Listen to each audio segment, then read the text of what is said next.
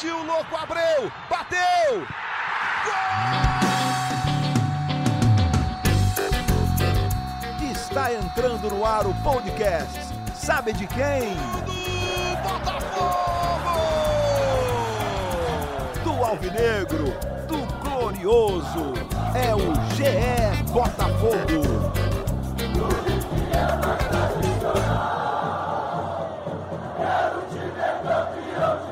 Salve, salve, torcedor alvinegro! Que prazer, que honra ter você aqui. Eu sou Rafael Barros, sou substituindo o Luciano Melo, meu amigo, que está de férias, né? Curtindo ali o chinelinho básico e mais do que merecido.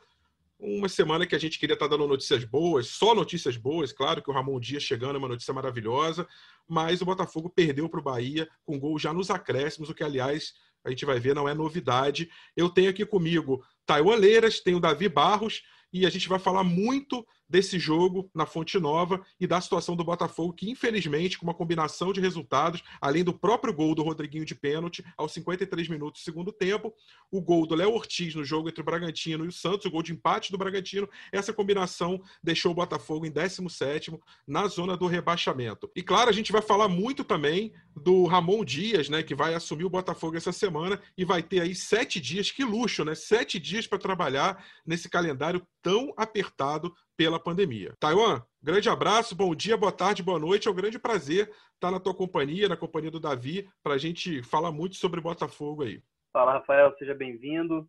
A casa é sua aqui no podcast é Botafogo também. Olá, o Davi, a gente já se fala até demais. E olá também a, a todo mundo que está escutando a gente. A gente fica até um pouco repetitivo, né, cara, com esses, com esses episódios. Assim, a gente tenta trazer é, uma análise diferente, informações diferentes, mas o, a campanha do, do Botafogo no, no, Campeonato Brasileiro ela se repete bastante. É, é, acabou o primeiro turno, a gente falando algo e a gente começa o, o, segundo turno falando mais ou menos na mesma linha. Assim, um time que não vence, principalmente um time que não vence os jogos importantes, né, os confrontos diretos. Isso está prejudicando bastante a campanha do Botafogo e, e o jogo contra o Bahia de ontem, no domingo, foi mais um exemplo disso. Davi, é, bom dia, meu amigo. Bom dia, boa tarde, boa noite, né? É um prazer imenso aí estar na companhia de vocês. Espero aprender muito aí e trocar muito sobre o Botafogo. Salve, salve, Rafael Barros, um membro da família aí, distante, aparentemente. Taiwan, que, que eu, Taiwan, que eu falo mais que eu falo com a minha mãe. E uma boa tarde, bom dia, boa noite para todos os botafoguenses. Pois é, Rafael, o, o Botafogo ele tem, tá tendo esse problema já quase que crônico, né? A gente relatou isso, eu, relatei isso na, na análise do, do jogo no, no, GE, que a gente publicou hoje na, na madrugada, dizendo isso, que o, que o, Botafogo tem tido esse problema de criação já, e não é de hoje. Não foi assim, não é culpa do Flávio Tênis, aparentemente não foi culpa do, do Bruno Lazzaroni, é porque isso já acontecia também com o Paulo Torre e até com o Alberto Valentim. Então, se você parar para pensar, ou começar a reparar, pegar esses, esses lances assim, esses jogos que o Botafogo não cria tanto, é uma constante no time do Botafogo. É, o Bruno Nazário, por vezes, não dá conta de ser o responsável por esses lances de criatividade. E, e foi justamente isso que você falou. O, o, Botafogo parece que entrou já aceitando o empate, sabe? Por mais que o Bahia fosse um concorrente direto, e, obviamente, ninguém nunca vai, vai, vai dizer que, não, nós entramos para empatar. Isso jamais vai acontecer, mas a, a, ideia que se passava era essa. O Botafogo, a única chance de perigo do Botafogo, ou a principal chance de perigo do Botafogo, foi lá no primeiro tempo com o Bruno Nazário, justamente no chute de fora da área, a bola passou perto da trave esquerda do, do Douglas Friedrich, goleiro do Bahia. E aí a impressão que dá é justamente essa, de que o Botafogo estava ali jogando para fazer o tempo passar e, e, é isso, sabe? E é claro, foi uma falha, né, eu concordo com você que, que foi o erro da arbitragem, concordo com, com o árbitro de vídeo que chamou o, o Jefferson para revisar o lance, concordo com o Sandro Meirahit, então assim, para mim não, não tem tanta tanta dúvida sobre esse lance específico. Mas aí é isso, o Botafogo ficou sujeito a esse lance, entendeu? Porque não criou tanto, não teve grandes oportunidades de gol e justamente parece que estava ah, bom, ok, um empatezinho fora de casa contra o Bahia, beleza, vamos lá. Ok, tá tudo certo, mas é, e aí acontece isso, são esses, no caso, para mim é uma falha do árbitro, um erro, e eu até tenho minhas dúvidas sobre se foi pênalti no Bruno Nazário mais cedo também, isso aí o Sandro Meirahit não acha, eu tenho minhas dúvidas. A torcida do Botafogo quase que inteira, pelo que eu acompanhei no Twitter e em grupos do WhatsApp, acha que foi, mas aí já é um pouco mais discutível. Mas, de qualquer forma, eu vejo dessa, desse jeito que você falou, Rafael, que o, o Botafogo ele não estava tão interessado, não parecia tão interessado em vencer, não criava essas oportunidades e por isso acabou tendo esse azar, digamos assim, ou então tendo, sendo vítima desse, desse erro do árbitro. O Taiwan, só para te passar aqui a campanha do Botafogo, que são, é, são números que me impressionam é, pela ineficiência. Né? São três vitórias em 20 jogos, em 19 jogos. Três vitórias, 11 empates e cinco derrotas. Aí você fala assim, poxa, cinco derrotas, o Santos teve cinco derrotas, está em sétimo. O Flamengo teve cinco derrotas, está em terceiro. O próprio Inter, que é líder, teve quatro derrotas, uma só a menos. Mas o Botafogo só ganhou três jogos. O único time que ganhou menos que o Botafogo foi o Goiás, lanterna, vigésimo colocado. E diga-se de passagem, o Goiás tem uma, um jogo a menos que o Botafogo. Quer dizer, o Goiás vencendo poderia ficar com o mesmo número de vitórias que o Botafogo, esse jogo atrasado. Então, assim, é muito pouco para um time que, é, que pretende fazer um campeonato competitivo, sem correr risco de queda para a segunda divisão, né, Thayo? É, pois é, o Botafogo ganha muito pouco, ganha muito pouco mesmo. Como você disse, é o time que menos venceu no Campeonato Brasileiro, são só três vitórias e, e ontem completou 20 jogos. Né? É muito pouco, é, é, um ataque que, que não funciona tão bem quanto deveria. O Botafogo está ali, acho que meio de tabela para baixo no, em, em gols feitos, mas tem o saldo de gols negativo. É um time que toma gol quase todo jogo e não consegue, não consegue virar jogos, não consegue vencer. Acho que isso vai explicando a campanha do Botafogo, né? Muitos gols também sofridos nos, nos minutos finais dos jogos, mostra ali também, eu acho que um pouco de, de, de falta de atenção, de desgaste demasiado do, do, do, elenco, que é bem curto, mas é, é uma campanha que é, que é muito errática mesmo para alguém que quer, não quer sofrer no Campeonato Brasileiro, né? É, pelo que o, o, o time, até um pouco de, o que o elenco mostrou no início do ano, se esperava um campeonato um pouco mais, mais tranquilo do Botafogo, porque em comparação com o ano passado, com 2019, o time titular até melhorou, assim, melhorou é, de uma forma considerável. Só que é, a gente já falou isso aqui também outras vezes. Em nome de uma economia financeira, é, fez-se alguns sacrifícios quanto ao elenco, quanto à saída de jogadores e contratações de outros é, menos experientes, mais jovens. Fez-se esse sacrifício em nome de uma folha salarial mais baixa e a gente vai ter que esperar até fevereiro para ver se esse sacrifício foi, foi demais ou não, porque o Botafogo poderia pagar. É, o time titular melhorou, é, nesse quesito, pelo menos, de jogadores que podem fazer diferença. Eu acho que o Botafogo ganhou alguns atletas que não tinham no ano passado, até alguns garotos da base, como o Canu, o Caio Alexandre, que, que foram. É, Luiz Henrique já foi embora, né? Mas o Canu e o Caio Alexandre que, que foram promessas assim lapidadas muito rapidamente, que ninguém esperava que, que fossem ter esse espaço no elenco mas agora o elenco, de uma maneira geral, é um elenco mais fraco em comparação ao ano passado. Eu acho que isso tem também se, se, se mostrado na, na tabela. E foi uma partida, o, Davi, para a gente discutir isso também, que é importante, é, só para a gente pontuar, o Botafogo entrou em campo com muitos desfalques, né? O Geo Cavalieri e o Varley com Covid-19, o Gatito com edema ósseo no joelho, o Rondro, Pedro Raul poupados por desgaste muscular, o Lecaros, que teve aquela lesão no tornozelo é, na partida contra o Ceará, o Juan com uma indisposição, e sem contar ah, os casos do Lucas Barros e do Marcinho, que estão se recuperando de cirurgia no joelho, e o Ivan Angulo, que estava suspenso. Quer dizer, nessa brincadeira aí são 10 desfalques e um elenco curto como que o Botafogo tem, é, não dá para se dar o luxo de entrar em campo com 10 desfalques, é muito complicado, né? É um elenco muito curto, né? Exatamente. E além, além desses todos os desfalques, desses 10 desfalques, né, ou oito, digamos assim, que são os mais, eram mais utilizados, ainda tem o Renteria, que nem viajou, que ele estava tá liberado pelo departamento médico, não chegou, nem viajou para Salvador. Um exemplo desse elenco curto do Botafogo foi que, passado um turno inteiro do Campeonato Brasileiro, o Botafogo tentou, colocou um jogador ali na ponta esquerda, começou o, o, o jogo de domingo com um jogador na ponta esquerda, que foi a mesma, mesma solução que o Paulo Autori buscou contra o Bragantino na, na, estreia do Campeonato Brasileiro, que foi o Guilherme Santos, que não é um jogador de origem, não é um atacante de lado de origem, e que foi ali para improvisado, justamente. É, por mais que ele faça a função, e a gente até já gravou um podcast com o próprio Guilherme Santos falando dessa função meio coringa dele, ele não, não tá ali para isso, sabe? Pelo menos não é, não é a função originária dele que ele, que ele teoricamente foi contratado para fazer. Então, o próprio elenco do Botafogo carece muito de opções nesse sentido. É, o Botafogo foi ao mercado e, e, só esse ano já contratou, que eu me lembro agora de cabeça rapidamente, Kelvin, o Davi Araújo, o Angulo, que não jogou, o próprio Calu, de repente, se você considerar que ele pode jogar ali pelo lado, mas enfim, são, são jogadores que, que vieram ali para aquela posição e que não, não, até agora não mostraram que vieram, sabe? Então, esse, essa questão do elenco curto realmente é muito, muito crítico para o Botafogo. E agora só vai ter mais uma, um jogador para colocar no Campeonato Brasileiro de diferente. Então, assim, ele é porque o Botafogo já perdeu o prazo dos, daquelas 50 inscrições que, que poderia colocar no Campeonato Brasileiro, a CBF aumentou de 40 para 50.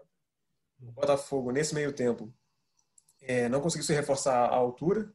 Então, e aí agora só tem de oito modificações possíveis na lista. Então, o Botafogo já fez sete delas. Então, só tem espaço para mais um jogador. E a janela de transferência internacional se encerra hoje, na, na segunda-feira. Então, não, não, não virá ninguém de fora. Então, assim, é uma situação, se você parar pensar, do elenco é o que está aí. Não tem muito, muito, muito para onde correr, sabe? O, o Ramon Dias vai ter que se virar com o que ele tem. Claro que os retornos vão ser, óbvio, que essenciais. É, o próprio Calu voltou contra, contra o Bahia, depois de ter ficado um tempo fora, ficou quatro jogos fora.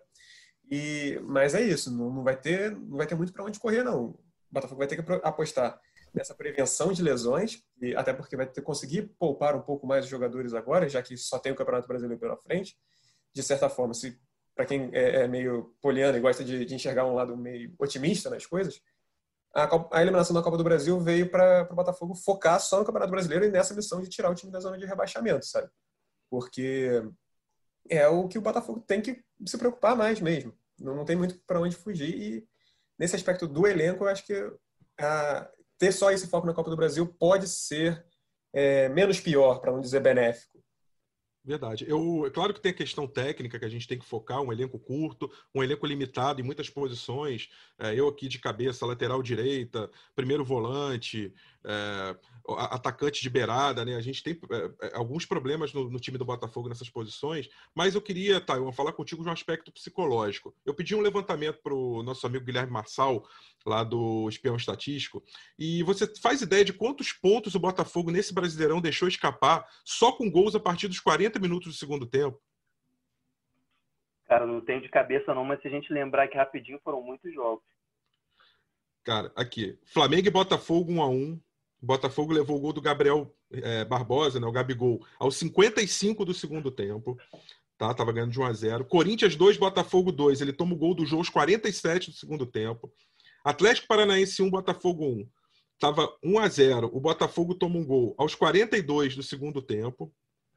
E Bahia e Botafogo, que foi o que a gente está falando, 53 o Rodriguinho. Ou seja, em vez de 10 pontos que ele poderia ter conquistado nessas partidas, ele conquistou 3, ou seja, 7 pontos a menos. Com mais 7 pontos na classificação, o Botafogo hoje seria nono lugar. É claro que isso também se aplica a outros times. Não estou dizendo que o Botafogo seria necessariamente o nono, mas com certeza ele não estaria na zona do rebaixamento. Então, assim, existe também um aspecto psicológico, anímico, e que, a meu ver, ficou muito presente também na série de jogos contra o Cuiabá, né, Tayo?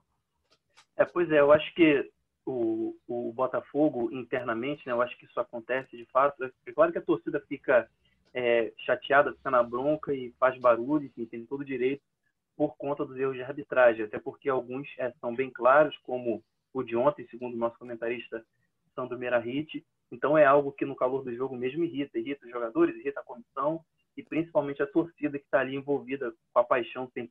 Né? Mas no trabalho, o Botafogo tem que, eu acho, né, pelo menos o Botafogo tem que focar muito mais nessa parte, na parte do, do desempenho, que é algo que o Botafogo pode controlar. Os erros de arbitragem vão acontecer, acontecem também contra outros times, vão acontecer contra o Botafogo ainda, não vai ser o último, com certeza. E, e é algo que, que muitas das vezes é imponderável, não dá para o Botafogo contro, controlar. O que dá para controlar é o jeito como o time joga, a concentração dos jogadores, é a preparação para um jogo importante. Isso o Botafogo pode fazer, eu acho que isso tem que fazer eu acho que mais é, crítico do que os erros de arbitragem, que alguns foram, foram realmente absurdos, mais crítico do que isso é, é a maneira como o Botafogo não ganha jogos e deixa muitos pontos pelo caminho por conta da, do, dos próprios erros, por conta da própria falta de concentração, muitas vezes. E esse exemplo que você deu aí é, é muito claro quanto a isso. A gente está falando muito do erro da, de arbitragem, né? Que a bola primeiro bateu na. É, foi um chute do Gilberto e o Marcelo Benevenuto dentro da área, a bola resvala na, na perna direita dele, bate no braço, que estava numa posição natural, e aí a, a, arbitragem recorre ao VAR, né? O primeiro deu o pênalti, depois o VAR chamou para corrigir essa decisão é, errada do árbitro. A arbitragem vai até o VAR fazer a consulta e fica muito tempo, perde ali uns 3, 4 minutos, e mesmo assim é, mantém a decisão de campo e confirma o pênalti. Vamos ver o que, que o vamos ver o que, que o Sandro Merahit falou na transmissão, só para a gente ter certeza de que foi um erro. Aí a opinião de especialista. Vamos lá, Sandro. A primeira impressão que eu tive foi a mesma do árbitro, de que o braço do Benevenuto estava muito aberto, mas a gente viu na repetição que a bola primeiro bate no joelho. Para mim, o braço dele está numa posição natural e ele só abre mais depois do impacto com a bola, tá? Quando o, o, o braço abre muito, a impressão do árbitro é de que ele está com aquele braço aberto quando a bola bate. Mas ela bate antes no joelho oh. e depois no braço que está em posição natural. Para mim, não houve a penalidade. Um erro crasso, né, Davi? Assim, não, não tem muito o que discutir esse lance, né? Realmente o Botafogo foi prejudicado. É, isso é fato, né? Sim, sim. E, e aí até alimenta a teoria das, da conspiração dos, de muitos torcedores botafoguenses, né? Pelo que a gente às vezes consegue reparar por, por rede social, monitorando, enfim, conversando e tudo mais. É, aí tem gente que vai se lembrar, tem gente até que questiona, por exemplo, o pênalti que o do jogo contra o Flamengo também, do Marcelo, ali para mim não é inquestionável, ali foi pênalti, mas é, nesse caso do jogo contra o Bahia, realmente não tem muito o que discutir, pelo menos da, da, da impressão. É claro, o Sandro Beira tem muito mais bagagem, sabe muito mais do que eu, mas do que a gente entende ali de, de, das regras, que por mais que se modifiquem, tem mais ou menos uma mesma essência, eu acho que, que tá, tá esquisito. É, é, é estranho, é, é, é de se lamentar, mas não dá para dizer que o Botafogo foi roubado, por exemplo, porque não dá para saber da, da intencionalidade do, do, do, do, juiz, mas é, é, pelo, é pelo menos esquisito mesmo, sabe? Verdade. É, deixa eu botar mais uma opinião aqui na roda. Eu pedi para o Pedro Tomé, que é comentarista da TV Bahia, fazer uma análise a partir do ponto de vista do adversário. Quer dizer, para quem acompanha Bahia no dia a dia, é, o Botafogo se comportou como no jogo? Como é que foi o Botafogo como visitante, como um time que enfrentava outra equipe que briga com ele ali diretamente pela, na classificação contra o rebaixamento? E o Pedro tem uma opinião interessante que eu acho que dá para a gente. É, vai dar um subsídio legal para a gente discutir aqui. Vou colocar a opinião do Pedro. Botafogo de ontem, um jogo que teve um resultado justo, apesar de ter sido decidido num lance polêmico de arbitragem no último lance do jogo, praticamente mas os indicativos mostram que o Bahia foi superior ao Botafogo durante os 90 minutos, né? É, não só os números quantitativos, né? A gente vê mais posse de bola, mais finalizações. É, não só isso, o Bahia dominou também na parte qualitativa desses números, né? Finalizou muito mais dentro da área, oito vezes contra três do Botafogo. Tomou mais bola do Botafogo, apesar de ter tido mais posse. Ganhou mais duelos. Então o Bahia foi superior e conseguiu vencer talvez não conseguisse vencer, não conseguiu vencer do jeito que, que, que tinha feito em termos de estratégia, né? O Botafogo, a gente pode falar com tranquilidade que o Botafogo dificultou muito o trabalho do Bahia ontem, mesmo com muitos desfalques, né? O Mano não usou os seus principais jogadores de primeira, porque o Gilberto não tinha condição de jogar 90 minutos. O Rodriguinho também ainda não tem essa, essa condição, porque está voltando de lesão.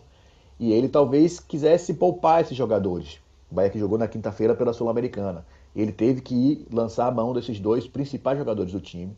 Ele também falava da ideia de talvez poupar o Elias, não usar Elias durante todo o jogo, mas ele manteve Elias no campo porque ele queria usar a força máxima na reta final do jogo, porque o jogo não estava decidido, porque o Bahia de fato não conseguiu decidir o jogo contra o Botafogo, porque o Botafogo se comportou muito bem, principalmente defensivamente. Se lá na frente finalizou sem tanto perigo para o gol de Douglas, pelo menos atrás mostrou que o time tem uma consistência boa. Apesar de que esse número de finalizações dentro da, dentro da área mostra uma fragilidade do Botafogo. Mostra a potencialidade da dupla de zaga que jogou muito bem e quem viu o jogo conseguiu ver essa boa atuação da dupla de zaga de Canu e do Benevenuto. Bloquearam muitos chutes, evitaram chutes mais claros ao gol do Saulo ontem, mas mostram a fragilidade defensiva, porque tanto os lados do campo do Botafogo como a frente de zaga deixou muitos espaços, deixou o Bahia criar, chegar até dentro da área do Botafogo e conseguir fazer as finalizações. Não saiu ali, mas é aquele ditado: água mole, pedra dura, tanto bate até que fura. A gente não pode pensar que pode ter tantos espaços para finalizar. Dá para dizer sim, Bahia teve um resultado justo, teve, jogou melhor, jogou, mas o Botafogo conseguiu dificultar, dificultou e muito. Só precisa ver se é esse o campeonato do Botafogo, se é suficiente isso. Jogar bem contra o adversário direto, mas não conseguir o resultado. A gente sabe que o caminho não é esse para um time que vai disputar, pelo menos o que se desenha nesse, nessa reta final de campeonato, um campeonato de recuperação para sair da zona de rebaixamento. O Botafogo jogou bem, dentro das dificuldades de um time que teve, entrou em campo tão desfalcado, conseguiu evitar problemas, mas ainda assim não conseguiu ter resultados. É algo a se pensar assim para frente do campeonato. Um abraço, até a próxima. Taiwan, eu não vou entrar aqui na, na, na, discussão se a vitória foi justa ou não. Acho que isso é, é. É claro que tem partidas que você vê que um time foi muito superior ao outro, mas no caso de, dessa partida de ontem, houve um equilíbrio. É, mas o, o, Pedro ele colocou alguns pontos interessantes. Eu tenho a sensação é, de que o Botafogo, muitas vezes, ele tem uma zaga, um miolo de zaga, que o Botafogo tem um miolo de zaga até certo ponto seguro, com o Benevenuto e com o Canu. Mas é, uma, a observação que ele faz sobre a falta de uma presença de um volante mais combativo, de uma lateral que marque melhor e que impeça esses jogadores de chegarem na entrada da área e fazer a finalização, por mais que o Saulo não tivesse sido exigido de fato, tirando a falha dele no gol que acabou anulado, é, é fato que o, o, Botafogo ele atrai o adversário para o campo dele e também é fato, bem observado pelo Pedro Tomé, que o Botafogo não é agressivo, ele não agride o adversário, ele não consegue finalizar a única finalização finalização, como a gente bem observou, no primeiro tempo. É, a única finalização do primeiro tempo foi do Bruno Nazário e foi, é muito pouco, é muito pouco para um time que precisa da vitória mesmo jogando fora de casa, né, Théo? É, pois é, a gente sempre entra nesse ponto do, do elenco curto, né? É, é meio que inevitável. É, ontem, por exemplo, a gente já comentou aqui, o Botafogo teve alguns desfalques muito importantes.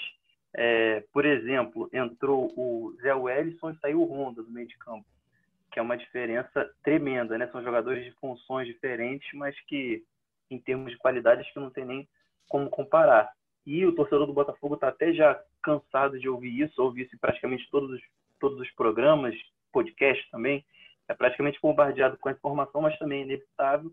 É, em poucos meses saíram os dois pontas titulares e desde então o time não conseguiu colocar mais nenhum jogador é, que, que fosse nem a sombra, principalmente do Luiz Henrique, que era um dos principais jogadores da temporada, que começou, é, fez um final de ano passado interessante e se consolidou como titular nesse ano, saiu, teve que ser vendido por questões financeiras, isso ninguém discute, mas a gente discute a montagem do elenco, né?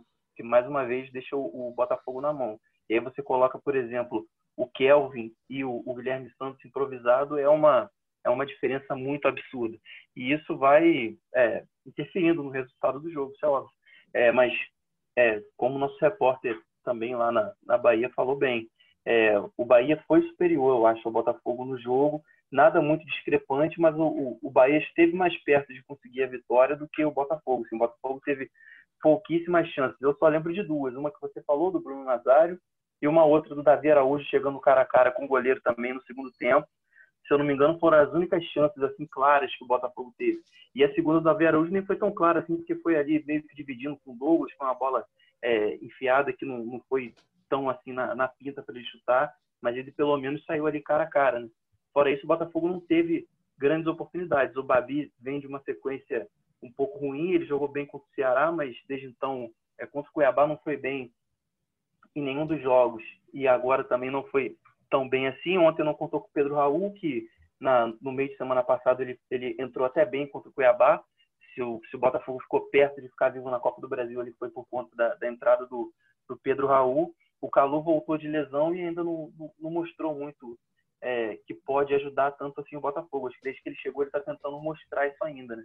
Então, é, são muitos desfalques no elenco já curto e mesmo com, com um time completo, o Botafogo já não mostra esse, esse desempenho que, que, que dê a certeza para o torcedor que, que pode conseguir bons resultados ali no médio prazo até o fim do campeonato. Cheio de desfalques e com elenco desequilibrado, fica ainda mais difícil. O... Ah, queria só completar um pouquinho o que o Taiwan falou, é, e remetendo até para um outro podcast que eu, que eu escuto, Vira Mexe, que fala de política, que é o Foro de Teresina, da revista Piauí. Eles falam que, é, no caso de política, mas dá para remeter ao Botafogo. O Botafogo tem coisas boas e coisas novas mas as coisas boas não são novas e as coisas novas não são boas. Então, o Pedro também falou, por exemplo, que da zaga do Botafogo, ela é muito consolidada. O Canu está fazendo um campeonato brasileiro, por mais que a defesa, por mais que o Botafogo esteja no, na, na, zona de rebaixamento, o Canu, para mim, é o melhor zagueiro do time. É, passou o Marcelo, que o Marcelo exibiu no Campeonato Carioca. E é um, é um, é um zagueiro que esse ano se firmou, chegou para garantir a titularidade mesmo. E no caso das coisas novas, fica, é, digamos assim, para o atacante das pontas, eu acho, que não, não, não dá resultado. E aí e volta ao que o Tama falou, que é no caso do Luiz Henrique e do Luiz Fernando, que por mais que, principalmente o, o Luiz Fernando, por mais que ele não fosse o, o jogador é, que os torcedores amassem e idolatrassem, sabe? Ele pelo menos fazia a função ali e, e vira e mexe dava certo. O, o jogo contra o Paraná, pela segunda fase da Copa do Brasil, se eu não me engano, foi ele que fez o gol enfim, é, podia não ser o, o, o, grande herói da camisa 7 do Botafogo, algo do tipo, mas pelo menos ele tinha uma função ali que ele conseguia exercer. Hoje em dia o Botafogo não, não, nem isso consegue, sabe? Então acho que tem um pouco dessa questão de, da, da diferença no próprio time titular. O Pedro Tomé falou da zaga do Botafogo, né? E que é, é, é essa questão das coisas boas e das coisas novas. Mas a questão principal ali acho que é tática. O Botafogo não tem um jogador de beirada com profundidade, com velocidade, incisivo, a ponto de abrir uma defesa adversária. E aí, quando ele chega no último terço do campo, na última fase ofensiva, essa bola não consegue chegar limpa, clara, para o Babi, que é até um jogador eficiente mas a bola precisa chegar limpa para ele, né? Então, a impressão que eu tenho é que falta aquele último passe, falta aquela última bola chegar clara, chegar limpa. Inclusive, no lance que o Guilherme Santos se machuca, é um chute meio mascado que ele dá, quase que se livrando um pouco da bola, mas quase que num desespero, do tipo, é, deixa eu chutar daqui para ver se acontece alguma coisa, da intermediária, porque não, não estamos conseguindo trabalhar essa jogada, a não ser com cruzamento para a área, que, que acabou não dando em nada. O Botafogo vai ter sete dias inteiros de trabalho, é uma raridade nessa época de pandemia, de calendário apertado. O Botafogo só volta a campo na segunda-feira da próxima semana, às 8 horas, no Engenhão, no Newton Santos contra o Bragantino, adversário direto na briga contra o rebaixamento. E é um momento perfeito para isso, por quê? Porque o Botafogo recebe essa semana seu novo técnico, já chegou ao Rio, é, Ramon Dias, treinador de 61 anos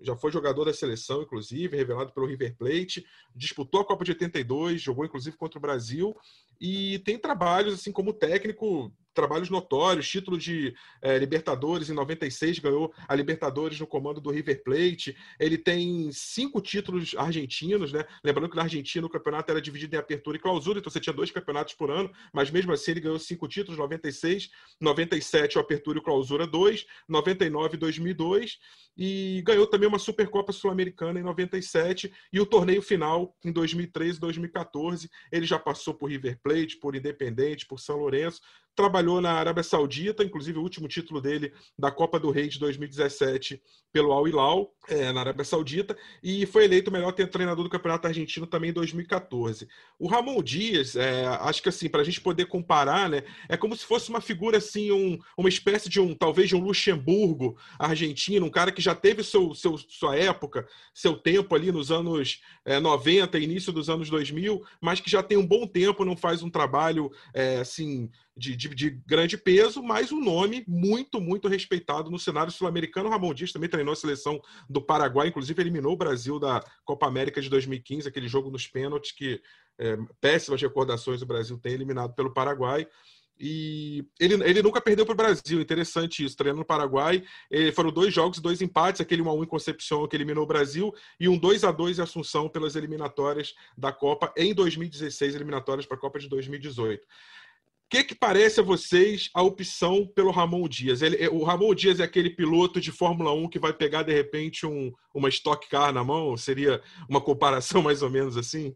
Eu acho que o Botafogo foi buscar é, para além da fronteira o que ele não conseguiu aqui no Brasil. O Botafogo é, fez uma aposta no, no Lazzaroni, que foi precocemente encerrada, né? não foi nem unanimidade dentro do Botafogo a demissão dele, mas quem quem optou pela mudança acabou prevalecendo e, e desde então é, o consenso foi que o, o, Botafogo precisava de alguém experiente, precisava de algum nome que, que tivesse um estofo é, como técnico ou como jogador que pudesse passar para os jogadores nesse momento de muita instabilidade do clube. É bom sempre a gente lembrar que é, além do, da campanha ruim no Campeonato Brasileiro, o Botafogo também tem muitos problemas financeiros. No momento, o, os salários estão em dia por, por conta de ações judiciais, mas, mas o aperto em outros, é, em outros cantos do clube continua bem grande e isso afeta o dia a dia. É, e também o Botafogo está em ano de eleição. Daqui a nesse mês, em poucos dias, em mais ou menos é, três semanas, o Botafogo vai ter um presidente novo e isso já mexe bastante com os bastidores do clube. Isso tudo ajuda a, a, a deixar ainda mais instável um clube que não está é, 100%. No meio disso tudo, a diretoria achou que deveria contar com um treinador que fosse experiente, que tivesse uma bagagem que pudesse blindar os jogadores disso tudo.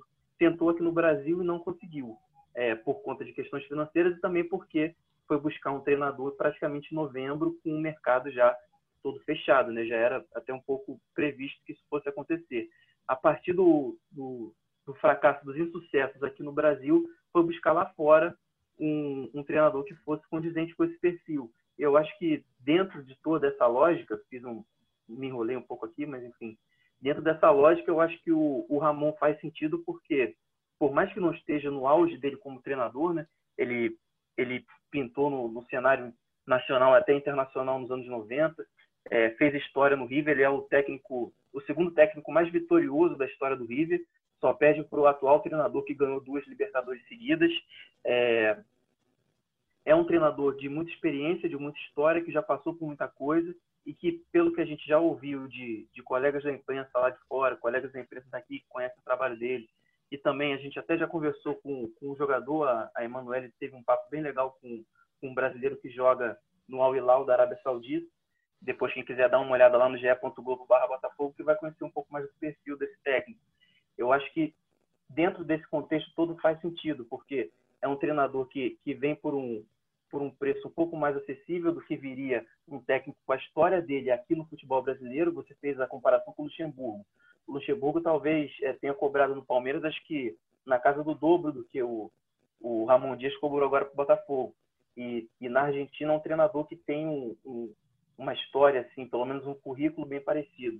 Então é um jeito do Botafogo trazer alguém que possa blindar os jogadores, que possa dar um pouco mais de, de organização para esse time e que tenha esse estofo para poder aguentar todo esse, esse, esse tumulto né, nos bastidores que está rolando no clube.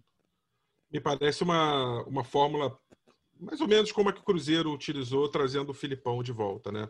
É, ele com dificuldade na Série B, é, com precisando alguém para dar estofo, para dar blindagem ao elenco, mais até do que qualquer ganho técnico, embora a gente imagine sim que o Ramon Dias vá dar um ganho técnico, mas é um momento em que o psicológico, o moral, o anímico do time do Botafogo precisa, exemplo do que aconteceu com o Cruzeiro com a chegada do Filipão, é, precisa de, é, desse ganho anímico e o Ramon Dias é capaz de dar isso, pelo menos me dá essa impressão. Hoje eu gravei o podcast à mesa, né? Toda segunda e sexta a gente grava com. Eu faço a, a, produção ali dele com PVC, com Rizek, hoje foi com o Maurício Saraiva.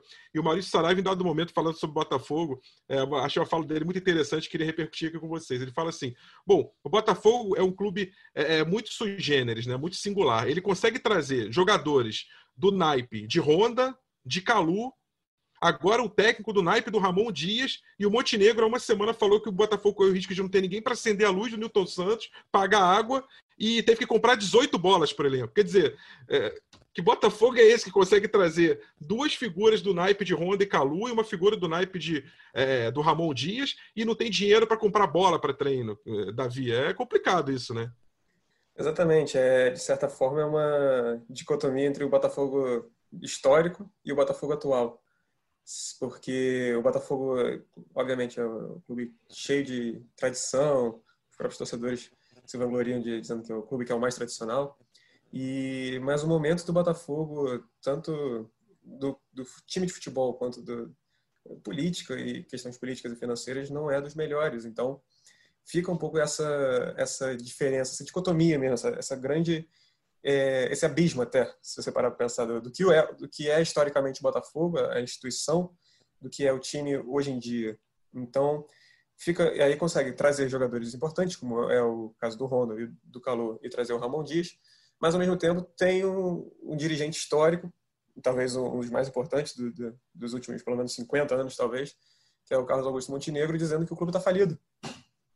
e que o Botafogo ele teve que comprar bolas, enfim.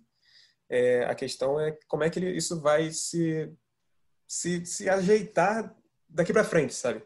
Porque, ok, o Botafogo está com problemas financeiros, isso não é novidade nenhuma, mas e agora? Como é que vai ser?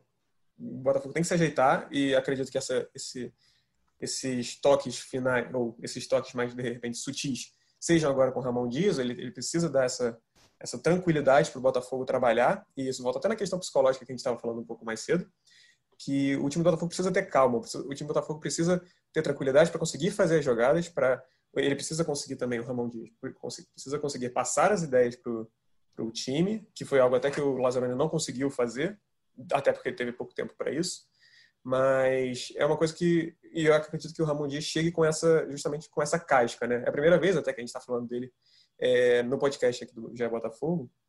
Você, você, até lembrou antes da, da, gente começar a gravar que, que era a primeira vez, né, Rafa? E, sim, sim. e assim, aí acredito eu que ele terá esse, esse período, ele terá essa, essa possibilidade de blindar os jogadores, como o Taiwan lembrou, que a gente conseguiu é, essa informação, com, o próprio Carlos Eduardo falou isso, mas vamos ver como é que vai se, se montar a partir de agora, né? Porque, de certa forma, é até um, um novo capítulo, uma nova esperança, digamos, um negócio meio Star Wars. Uma nova esperança para o Botafogo para o restante, pro restante da temporada, né? Só para dar também um pouco de, de, de, informação nisso que a gente está falando, é o, o Ramon ainda vai dar o primeiro treino como treinador do Botafogo, né? Ele, hoje o elenco folga, ele já chegou no final de semana, mas é, teve jogo ontem, no domingo. Hoje, na segunda-feira, o elenco está de folga. Se reapresenta na terça lá no Newton Santos. Vai ser o primeiro contato dele, de fato, com todo o elenco. Vai ser o primeiro trabalho dele lá no estádio do Botafogo. E falando um pouco também sobre, sobre campo e bola, né, para além do, de todo esse, esse bastidor, esse contexto que a gente já deu, é, pelo que a gente ouviu de, de, de, quem acompanhou o trabalho do, do Ramon Dias mais de perto, mas no dia a dia, ele é um treinador que que tem um, um, uma vontade de fazer um time ofensivo muito grande, mas que ele sempre começa, pelo menos segundo os relatos, é, montando uma defesa muito sólida, né? É o primeiro sempre que ele chega em um clube é o primeiro é, é o primeiro setor do time que ele que ele dá uma atenção especial para montar o time de trás para frente, né? Como como como se diria. Então é, a gente pode esperar pelo menos nos primeiros jogos um Botafogo bem bem pragmático, mas tendo um, um pouco mais de estratégia para tentar vencer. Eu acho que isso, pelo menos na teoria, né, é, um, é uma notícia positiva para um, um time que não consegue é, que não consegue ser estável no campeonato. É, estabilidade, aliás, gente, é uma coisa que passa longe do, do Brasileirão, né? A gente está gravando um podcast, acaba de saber a notícia que o Domenech Torrente foi demitido do Flamengo é, e, o, e o Botafogo está recebendo o Ramon Dias. Eu acredito que também é, para dar uma tranquilidade do ponto de vista do lastro que, que eu quero dizer com isso? Você imagina que o Botafogo contratasse agora um técnico é, que, sei lá, de um time da Série B ou que tivesse desempregado, dessa ciranda de técnicos que o Brasil tem sempre disponíveis ali por um preço acessível, é, por exemplo, o Zé Ricardo, para dar um exemplo aqui. E aí o, é, perde duas, empata uma, daqui a cinco jogos ele é demitido, porque ele está nessa ciranda. É, já, os vestiário, o vestiário já conhece, é, já está talvez o termo assim que eu não consigo encontrar outro, mas é como se estivesse já meio viciado, meio contaminado aquele, aquele ambiente de troca. O Ramon Dias ele tem um lastro maior. É, eu acredito que seja um técnico que se de repente não conseguir encaixar uma sequência de, de muitas vitórias, ele ainda vai pela história dele, por vir de fora, por ter um tempo natural que você tem que dar para um técnico estrangeiro trabalhar, você vai ter um tempo maior para o elenco se sentir tranquilo e não se sentir pressionado a, a apresentar um resultado para ontem, como o Davi falou, ansiedade, preocupação, falta de tranquilidade é tudo que o Botafogo não precisa nessa hora, né? Exatamente, exatamente. E o, o Botafogo justamente precisa muito dessa paciência, de ter essa calma, de ter essa tranquilidade, porque está na zona de rebaixamento. Talvez não não tenha time não tenha time para estar nessa posição que está. Talvez os concorrentes sejam piores ou, ou, pelo menos no papel. Eu acredito que dê para considerar isso. Mas depende muito também, Rafael, acho que de quem assumir, né? Dia 24 tem eleição, o, o, o presidente toma posse em janeiro, a temporada vai estar tá rolando. Então, dependendo, obviamente, dos resultados, o, até o Bruno Lazzaroni falava que ele precisava ter resultados a curto prazo, acabou não conseguindo. Mas essa, essa questão do. Eu não sei até que ponto também a diretoria. Isso vai variar muito, claro. Eu não sei até que ponto a diretoria pensaria: pô, não, vamos segurar um pouco mais o Ramon aqui, tá, pode não estar tá dando certo agora, mas vai dar certo, porque o prazo, por mais que o Botafogo precise dessa paciência, o prazo já está começando a se esgotar. A gente está entrando agora no, no, retorno do Campeonato Brasileiro. O Botafogo tem exatamente 19 jogos, um turno inteiro. É, tomou gol em quase todos os jogos. Tem uma das. Uma de, um, deixa eu até ver, conferir aqui a tabela, mas o, o, ataque do Botafogo fez 19 gols e tomou 23. Não é, é, é um, não é um ataque muito positivo, mas também não é uma defesa muito vazada. Uhum. É, o número de empates é que assusta realmente. Então, você vê que tem talvez um equilíbrio até demais, tanto no ataque quanto na defesa, mas a questão é o Botafogo e o detalhe, David, desculpa começa... te interromper, tem um detalhe é, matemático aí na história, é que quando você empata muito, você não pode terminar o campeonato, que está muito equilibrado, empatado em ponto com ninguém. O Botafogo, Exatamente. por melhor que seja o saldo dele no final da competição, ele vai ter que terminar com um ponto a mais do que o corte da zona de rebaixamento. Senão Exatamente. ele é rebaixado. Exatamente. O, o primeiro saldo de. Não, desculpa, mas o primeiro critério de desempate é o número de vitórias, né? E como você até falou, se o Goiás venceu um dos jogos que está faltando para ele, os dois jogos, o Botafogo também tem um jogo a menos contra o São Paulo. Mas o Goiás, que é o, é o Lanterna, ficaria em número, igual em, em, número de vitórias. Então o Botafogo tem que ter paciência, mas também corre contra o tempo. Então fica uma coisa um pouco difícil de ter uma. chegar numa, num consenso, digamos assim. Verdade. Tá, vamos falar de política, porque o Botafogo vai entrar em eleição. A gente, inclusive, vai gravar essa semana com os três candidatos. É, a partir da semana que vem, a gente vai é, colocar os episódios especiais dos podcasts do GE Botafogo com cada candidato. E eleição dia 24, na, daqui a duas semanas, numa terça-feira. É, eu queria só antes, para exatamente para introduzir esse tema, um assunto que pipocou muito nas redes sociais alvinegras, e acho que até fora do Botafogo também, o Honda fez uma carta aberta falando sobre o clube Botafogo. Porque eu acho que agora é hora da gente sair do time Botafogo dentro de campo é, e até fora em relação a técnico, para falar do clube, porque é o clube que está em voga na eleição. E o Honda, eu resumi essa carta em alguns tópicos que ele falou, e ele fala assim: o Botafogo é um clube de quem? É um clube de ricos investidores ou patrocinadores? Não. Não é o clube de empresários que vão embora quando as coisas dão errado, nem de algum estrangeiro como eu que vai sair depois de certo período. É um clube de todos que amam e apoiam o Botafogo desde que nasceram e que mantém vivo esse amor mesmo em situações desfavoráveis como a que vivemos agora. Então, todos juntos precisamos fazer o clube ficar mais forte. O clube não pertence a uma ou a um grupo de pessoas. O Botafogo é de todos os torcedores, então todos juntos devem pensar e decidir. Dessa forma, as pessoas vão ficar entusiasmadas em pensar sobre visão e planos de médio a longo prazo. Consequentemente, bons jogadores e profissionais vão se reunir e os jovens jogadores também crescerão. É um clube onde todos vão caminhar na mesma direção e os torcedores vão ser a força principal. Dessa forma, esse clube vai atrair de forma saudável bons patrocinadores e investidores. Acho que agora é hora de todos os dirigentes, profissionais, jogadores e torcedores repensarem a forma de dirigir e administrar o clube mais tradicional Botafogo. Como pensar numa maneira de dirigir e de administrar esse clube que tem muita história, tem muita tradição, mas que está convalescente no, no, CTI, como o Botafogo, tá? É, pois é, o Honda trouxe de volta uma, uma discussão que já teve dentro do clube, mas que ficou meio, meio superada nos últimos meses, que, que é essa questão do, de, de todo o investimento ser, ser de fora né, do, do clube, do, do Botafogo ou do, da torcida, enfim, das pessoas que fazem o Botafogo, seja dentro ou, ou, ou na administração ou não, né? É, fazerem parte dessa nova, dessa nova SA, desse novo momento.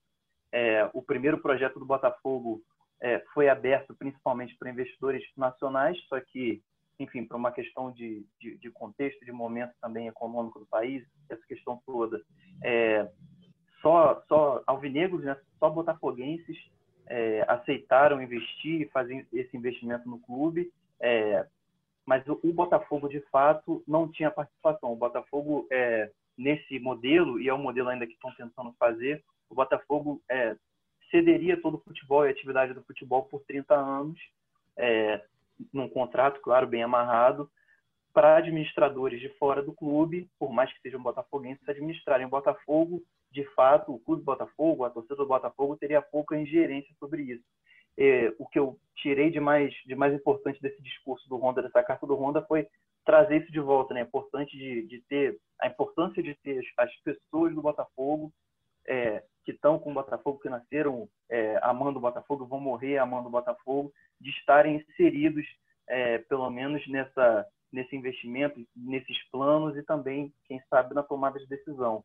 É algo polêmico, já esteve em pauta, hoje está menos, mas o Botafogo, acho que agora o foco principal é, é, é sobreviver, né? Eu acho que é, é uma questão muito delicada, porque mais do que ganhar ou perder jogos, o Botafogo nesse momento está tá numa discussão ferrenha e está numa, numa luta para não deixar o, o clube é, se apequenar, pelo menos é, na questão de, de investimentos, na questão financeira, na questão de, de disputa com os rivais aqui do Brasil, né? não na questão de história, obviamente é, é, muito delicado. A SA parece que é a única alternativa, pelo menos é a única que está se tentando.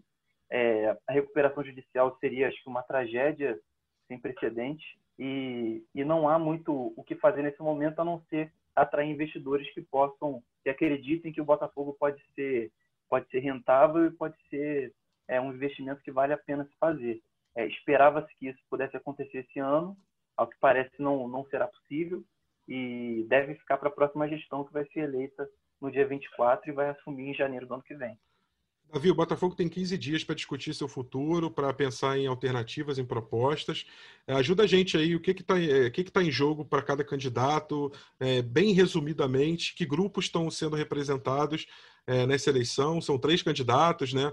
É, são três candidatos, né? Fala um pouquinho sobre, sobre eles aí para gente. Bom, é, indo por ordem alfabética, temos o Alessandro Leite, que é o candidato do Mais Botafogo.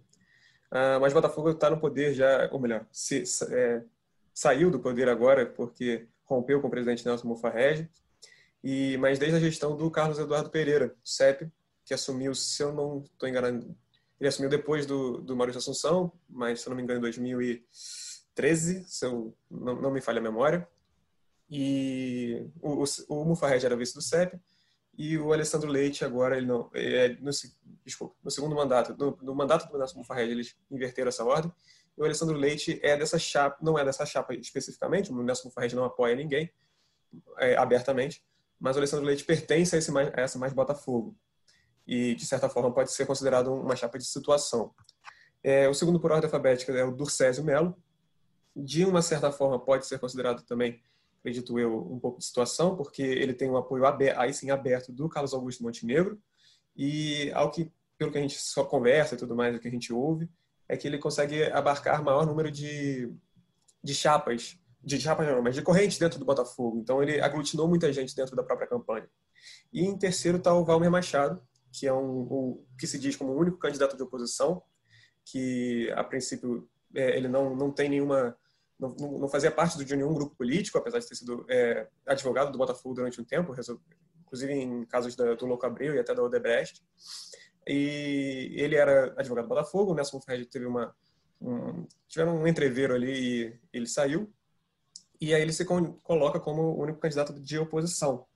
Então, o Valmir Machado tem essa e que se diz com uma chapa puro sangue, que que tem uma, uma um pouco de, digamos, não, não, gente alheia à política do clube, talvez. É o que, é o que como eles se pintam, eles se colocam dessa forma. Então, são esses três candidatos que vão disputar o pleito no dia 24. É, pelo nosso planejamento, na quarta, na quinta e na sexta, teremos um podcast com cada um dos candidatos, nessa mesma ordem, Alessandro Leite, do César Melo e Valmer Machado, por ordem alfabética. E aí a gente vai poder conhecer um pouco mais deles, das propostas que eles têm também. Fica aí o convite, você torcedor alvinegro, que acompanha o GE Botafogo, que acompanha o dia a dia do clube, aí cada entrevista, saber o que cada candidato tem a dizer, as propostas. É você que vai votar e você que também não vota, mas que quer o bem do Botafogo. É, vamos para os destaques finais. Taiwan é uma semana que o Botafogo vai ter não vou dizer tranquilidade, porque você não pode ter tranquilidade dormindo na zona do rebaixamento, mas a tranquilidade de sete dias para trabalhar, o que é um luxo, né? O que, que o Botafogo pode pensar, projetar, o que, que pode passar na cabeça dos jogadores do Ramon Dias nessa semana aí até o jogo contra o Bragantino, o que, que o Botafogo precisa focar dentro de campo para melhorar e poder sair dessa zona tão incômoda do rebaixamento. É, como você disse, é uma, uma oportunidade nesses tempos, né? Parece que é muito pouco, mas nos tempos que a gente está vivendo, é uma oportunidade de ouro para o Ramon Dias, pelo menos colocar alguns dos conceitos dele, né? Eu acho que a gente vai, já vai conseguir ver alguma coisa do que ele planeja para o Botafogo dele. É claro que é muito pouco tempo ainda, mas é, por conta do momento que a gente está vivendo, tudo tem que ser antecipado mais ainda, tudo tem que ser apressado mais ainda. E o Botafogo tem mais um confronto direto contra um, um, rival ali debaixo da tabela, precisa vencer, tem que parar com, com esse empate, né? Eu acho que a gente vai ver um, um Botafogo acho que um pouco mais um pouco mais consistente. Pelo menos essa chegada do Ramon, acho que com a, com a experiência que ele, que ele pode passar, pelo menos do que a gente ouviu falar dele, né? Acho que ele vai poder, pelo menos, dar um pouco mais de, de consistência, de, de concentração para esses jogadores, para que eles, pelo menos, não, não, não deem esses moles no fim do jogo, pelo menos eles consigam fazer uma atuação um pouco mais consistente, um pouco mais segura, é, porque esse jogo contra o Bragantino é decisivo. Davi, seus destaques finais, é uma semana que o Botafogo vai poder trabalhar com um pouco mais de calma né, em relação a esse calendário louco que se formou a partir da, da Covid, né? E a partir do fato que o Brasileirão começou bem depois, no ano de 2020, em relação ao que estava previsto, né? Sim, é. O Botafogo agora começa nesse, digamos, sprint final, talvez, ou então já para essa segunda parte do Campeonato Brasileiro, porque tem até vai até fevereiro, né? Então são os próximos três meses aí de Campeonato Brasileiro que o Botafogo vai ter que se dedicar exclusivamente a ele. Vamos ver se o Ramon Dias consegue colocar as, as ideias dele em prática e se o Botafogo passa a conseguir também vencer é, é confronto direto, né? Porque estava reparando aqui na tabela, o Botafogo ganhou do Atlético Mineiro, que é o segundo colocado, Palmeiras, que é o sexto colocado, e o Sport, que é o nono. Do décimo para baixo, nada, ou empate ou derrota. Então, o Botafogo precisa justamente desses jogos de seis pontos conseguir alguma coisa aí, porque é, é, senão pode ser complicado. Agradecendo ao Davi Barros, ao Taiwan Leira. Semana que vem tem mais GE Botafogo. Esperando que com uma boa notícia de vitória na estreia do Ramon Dias aí contra o Bragantino. Esse podcast teve a edição da Raquel Guarino, a coordenação minha do Rafael Barros, a gerência do André Amaral. E para acessar o GE Botafogo, você já sabe, ge.globo barra GE Botafogo e acesse os outros podcasts, todos nossos aí, mais de 40, ge.globo barra podcasts. Até semana que vem, um grande abraço, fui!